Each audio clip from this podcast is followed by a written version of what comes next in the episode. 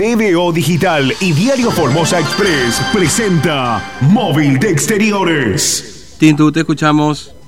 Bien, Fernando, te cuento que estamos en la peatonal de la ciudad de Formosa. Estamos hablando de la calle eh, Rivadavia y 25 de mayo. Acá se montó como una especie de aula con sillas y obviamente algunos y otros bancos, ¿no?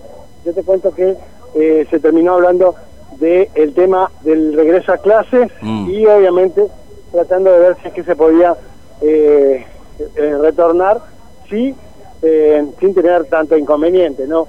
Eh, estamos justamente con una de las personas que está participando, estamos hablando del diputado nacional Mario Arce. Arce, bueno, cuéntenos eh, cómo fue esta puesta en escena y obviamente eh, eh, estas reflexiones que hicieron algunos maestros acá. Bueno, buenos días, Fernando, equipo. Así que me parece que fue una jornada muy interesante, un espacio para hablar de la importancia que tiene de volver a la escuela. Me parece que, que hay un punto común que tiene que ver con la presencialidad, tratar de que el Estado se garantice la presencialidad en todos sus aspectos, eh, teniendo en cuenta las dificultades que se presentan en cada uno de los establecimientos educativos en la capital provincial, así como también en el interior. Así que eso creo que, que es un punto a considerar.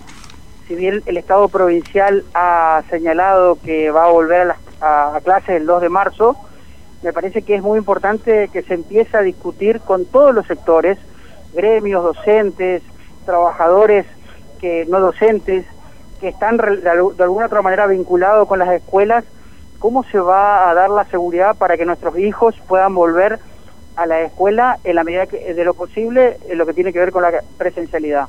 Por otro punto también creo importante que, y de lo que salió de esta jornada, la importancia de que se garanticen derechos, como por ejemplo la posibilidad de que nuestros hijos tengan eh, las herramientas para poder educarse, las herramientas como una computadora o cualquier otro elemento que sea necesario para eh, la educación. Me parece que también es otro punto que, que se empieza a discutir y que entiendo que es un derecho y desde el Estado debe garantizarse para todos los alumnos. Fernando, te está escuchando el diputado Mario Sí. Arce. Arce, ¿cómo le va? Buen día, Fernando, lo saluda, ¿cómo anda? Eh, ¿Me escucha? Sí, buen día. Ah, buen día, buen día. Eh, no, me permítame preguntarle por otro tema. Por supuesto, tiene que ver, obviamente, con este contexto de pandemia y de cuarentena, porque en definitiva, este, esta movida que están haciendo ahí para el regreso a la presencialidad también tiene que ver con esto y el tema de derechos. Eh, ¿cómo, ¿Cómo evalúan ustedes la decisión que ha tomado el gobierno de volver a, o de, o de tomar cuarentenas este, eh, eh, domiciliarias, digamos? ¿Es producto un poco del, del reclamo y de las denuncias que se hicieron desde la oposición y de la llegada de, de este grupo de diputados la semana pasada? Entiendo que es un conjunto de cosas. Por un lado, el reclamo ciudadano, las denuncias, por supuesto, ante organismos internacionales, así como también nacionales. Eh, todo lo que tiene que ver con, con, lo, con lo que fuimos noticia a nivel nacional, Mm, eh, el rol que cumplió los medios, sin lugar a duda, a nivel provincial y nacional fue determinante también. Así que por eso digo que es un conjunto de cosas, es lo que lleva que eh, el gobierno provincial dé marcha atrás con estas medidas arbitrarias y excesivas y vaya progresivamente a lo que tiene que ver con eh, la cuarentena domiciliaria. Eh, esta cuarentena domiciliaria, sin lugar a dudas, debe ampliarse más a otros supuestos, teniendo en cuenta justamente que ahora estamos discutiendo la presencialidad Mm. de las escuelas. Eh, las escuelas deben estar y deben, da- eh, deben ser espacio para que nuestros hijos puedan eh, ir a asistir a las escuelas durante el año lectivo 2021. mm. Ya no más como centro de cuarentena, digamos, esto eh, debería ser así. Ahora, eh, ¿qué quedan las denuncias en definitiva? Porque bueno, ustedes han hecho unas presentaciones también de la oposición denunciando a Pietragala, está lo de Amnistía Internacional también, digamos, otras organizaciones, lo digo un poco para resumir, porque un poco el escenario ha cambiado hoy, ¿no es cierto? El escenario es distinto hoy respecto a lo que fue en el mes de enero, sobre todo donde se dio ese pico de casos y también todas las situaciones que se han denunciado. Eh, ¿Ustedes lo ven también así, digamos, que el escenario se ha modificado? Por supuesto que se ha modificado. El gobierno provincial ha dado marcha atrás con estas medidas, decía, arbitraria, eh, pero también hay decisiones de los organismos internacionales, así como de la justicia federal, que se han expedido justamente porque el gobierno provincial ha violentado la constitución nacional y provincial. Es decir, prueba de ello son el fallo de Carabajal, el, Mm. el correctivo, el amparo correctivo en el cual ha dispuesto que los centros de aislamiento no reunían las condiciones adecuadas para poder eh, que las personas puedan cumplir la cuarentena en, los establecimientos. Después la Corte con respecto a los varados también se ha despedido, dijo muy claramente que, que las libertades de los ciudadanos no pueden ser restringidos más allá de lo razonable, ni los derechos condicionados de manera permanente y eh, las presentaciones que se han hecho recientemente ante la Corte Interamericana de Derechos Humanos, eh, en el cual ya hemos tenido de alguna otra manera manifestaciones que mm. tienen que ver, por ejemplo, con que las medidas eh, sanitarias dispuestas por la provincia de Formosa tendrían carácter desproporcionadas, excesivas y, y estarían contrario a las normas sanitarias que disponen los organismos internacionales. Y bueno, y, la, y la, las denuncias penales también que en mi caso he formulado ante, eh, contra, el, eh, contra el gobernador Jerlin Fran y otros funcionarios por violación del artículo 205, desobediencia judicial y otros delitos, me parece que están encaminados a tratar de, buscar el esclarecimiento de los hechos y tratar de determinar quiénes son los responsables por estas medidas que, eh, que son a todas luces arbitrarias y excesivas. Mm. Arce, gracias, es muy amable, que tenga buen día. Gracias a vos, saludos. Un, abrazo, hasta luego. Bien, ahí estamos eh, hablando con eh, el diputado nacional Mario Arce. Mm. Bueno, ya se levantó todo lo que era acá la, parte de, esta mini aula que armaron casi en la en el comienzo de la peatonal Rivadavia y 25 de mayo, Fernando. Sí.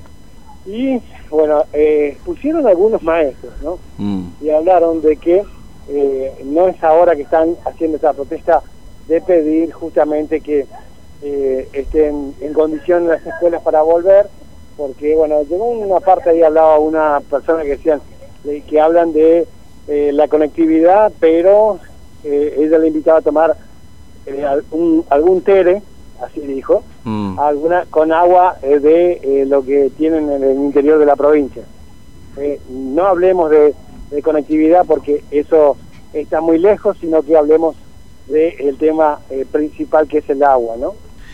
sí. escuchar, Eh, sí, bueno, es un planteo que permanentemente ocurre en las escuelas, ¿no es cierto? Como eh, con la, garantizar justamente eh, este, estén en condiciones estos establecimientos educativos para para volver a las aulas, ¿no? Para que los chicos puedan regresar, los chicos y los docentes, obviamente, porque son los que en definitiva están ahí. Ahora, no sé, yo tengo una sensación un poco extraña, ¿no? Porque recién cuando hablábamos con la gente docente, con el secretario general ahí, me decía que la mayoría de los docentes quiere volver. Vos ahí escuchaste lo mismo, digamos, ¿no? Los docentes que... Ahora no sé si están así, no sé, qué sé yo, ¿viste? Tengo como un... Por supuesto uno no le preguntó a todos los docentes, pero... Claro, eso de ponerse a, robarse eh, eh, la representatividad de algo no, bueno, no, no, está bien, pero lo dice el gremio. Todos piensan como yo. y, pero, y quizás sí, qué sé yo, no sabemos.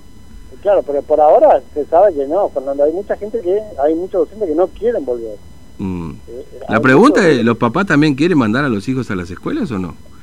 Porque el año pasado, a esta altura, cuando empezó la cuarentena, bueno, por supuesto nos falta un mes todavía, eh, el gobierno nacional decidió suspender las clases porque el reclamo de los papás era que los chicos no tenían que ir a la escuela.